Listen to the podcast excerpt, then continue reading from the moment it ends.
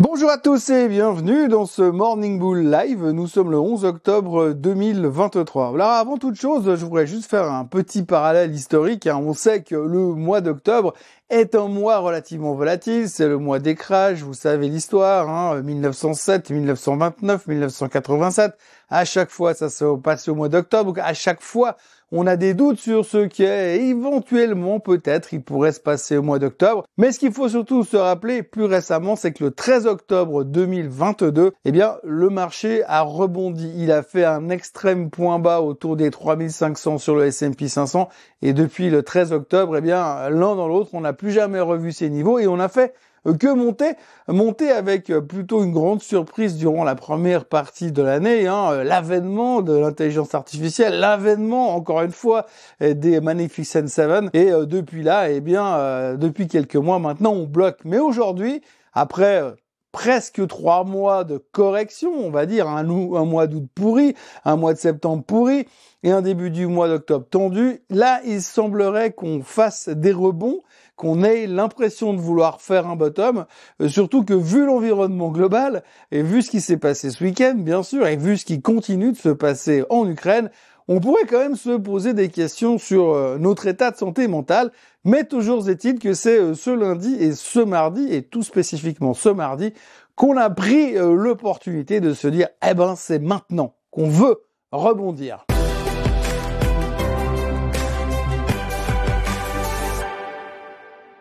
La date du 13 octobre tombera donc ce vendredi, on verra ce qu'il en est, mais pour l'instant on se préoccupe beaucoup plus euh, des banquiers centraux. Oui, alors on aurait pu penser qu'on allait se préoccuper beaucoup plus des tensions au Moyen-Orient. Hein. Hier matin, à l'ouverture, c'est en tout cas ce qui nous préoccupait, mais ça s'est rapidement passé au chapitre suivant. On a tout de suite mis de côté euh, l'aspect Israël, Gaza, Hamas. Je dis pas que tout le monde s'en fout parce qu'on en parle partout dans les journaux, c'est dans tous les journaux, absolument tous, y compris sur CNBC qui fait des éditions spéciales et des articles spéciaux pour expliquer aux gens ce que c'est le Hamas comment c'est le Hamas, et puis on sent bien qu'ils aimeraient bien le mettre à l'imparfait.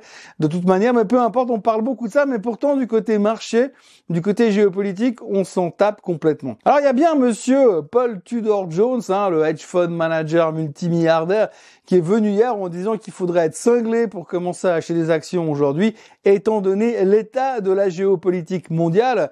C'est vrai que si on fait abstraction de l'Ukraine, dont plus personne ne parle du tout, mais que l'on parle de ce qui se passe en Israël et que Tudor Jones estime qu'il n'y a aucune raison de prendre des risques aujourd'hui euh, tant que ça s'est pas calmé et lui il est très angoissé par la potentialité d'un risque nucléaire euh, dans la région. Évidemment pour l'instant personne n'a encore accusé ouvertement l'Iran d'être derrière. Il y a juste Zelensky qui a accusé euh, les Russes d'être derrière l'attaque du Hamas puisqu'ils veulent faire diversion. Lui s'inquiète surtout parce que bah, sa manne de fric tout d'un coup elle est en train de se faire rediriger sur Israël. Mais enfin peu importe. Ce qu'il faut dire c'est qu'aujourd'hui nous dans les marchés financiers la géopolitique, même si Paul Tudor Jones est inquiet et estime que ça pourrait déclencher une correction de 12%, ben nous dans les marchés, là tout de suite, on s'en fout. Et on s'en fout pour une raison toute simple, c'est qu'hier, on a monsieur Bostich qui a parlé. Alors, je vous le disais hier matin, il y a plein de gens qui devaient parler hier, hein, euh, Bostich, Waller, etc., euh, etc. Après les commentaires de Jefferson lundi, eh bien, on se disait,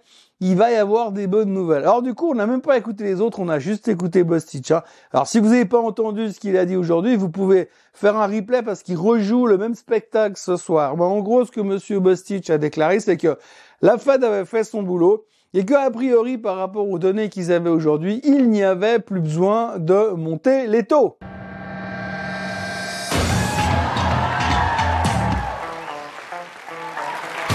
Oui, on peut dire, en tout cas on commence à dire que la Fed a tourné de viche. Alors bon, la Fed a tourné de viche. Monsieur Bostich a fait des commentaires de viche qui n'étaient pas arrivés depuis bien longtemps. C'est pas Powell.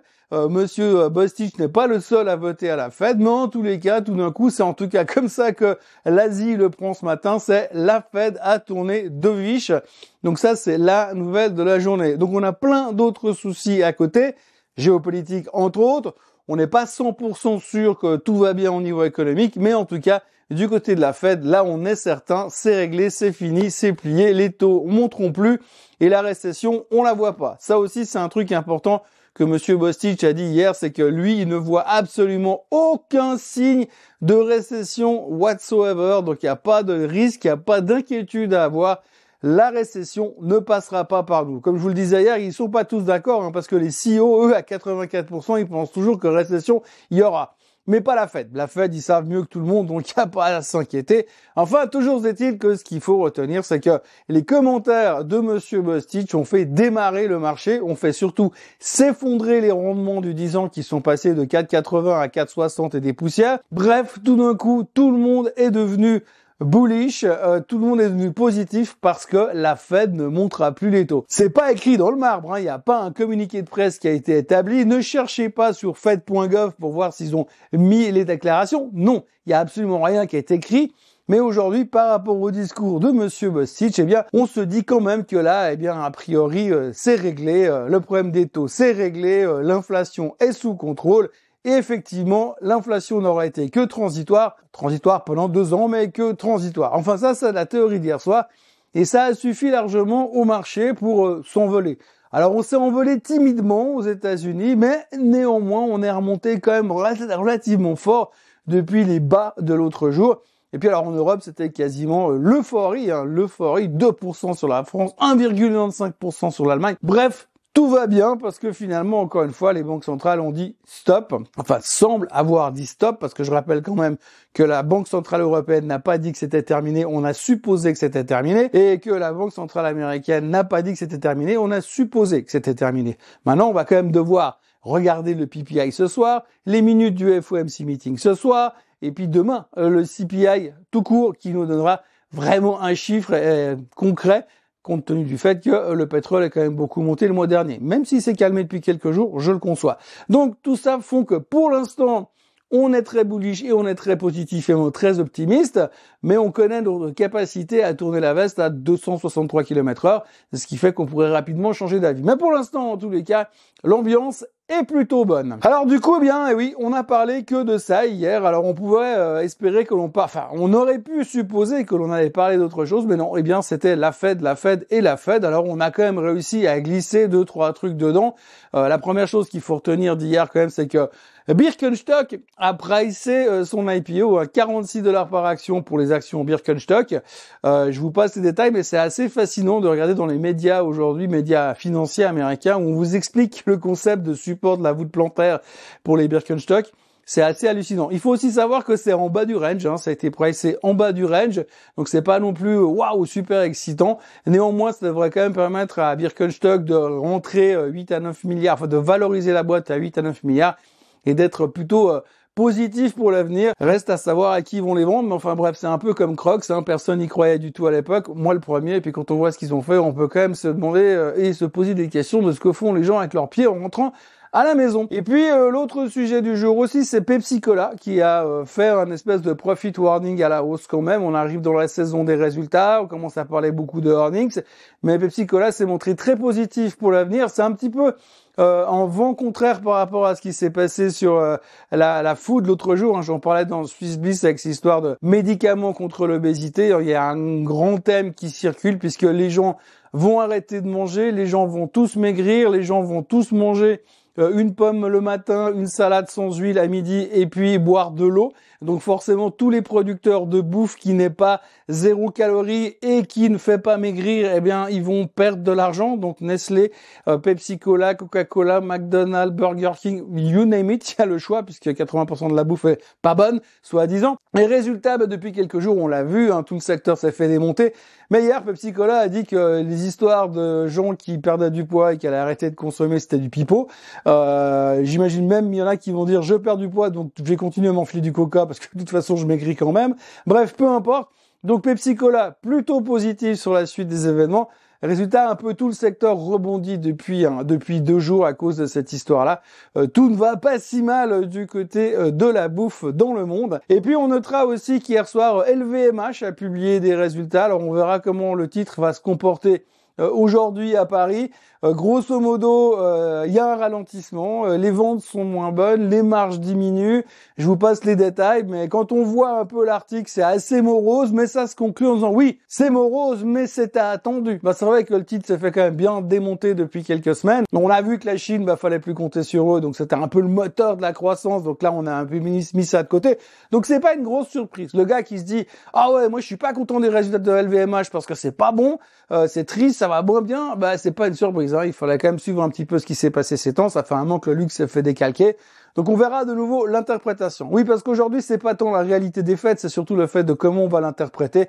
Parce que même si les chiffres sont bons euh, ou moins bons, peu importe, selon, selon comment les gens vont tourner la chose, eh bien, ce sera super positif ou super négatif. Donc, on verra tout ça à l'ouverture à Paris. Autrement, on peut encore parler euh, du procès SBF euh, FTX. Hein. donc euh, ça commence, il y a des témoignages. hier, il y avait Caroline Ellison, la CEO de la Meda Research, donc la boîte qui fait du trading avec l'argent des clients chez FTX, qui a parlé.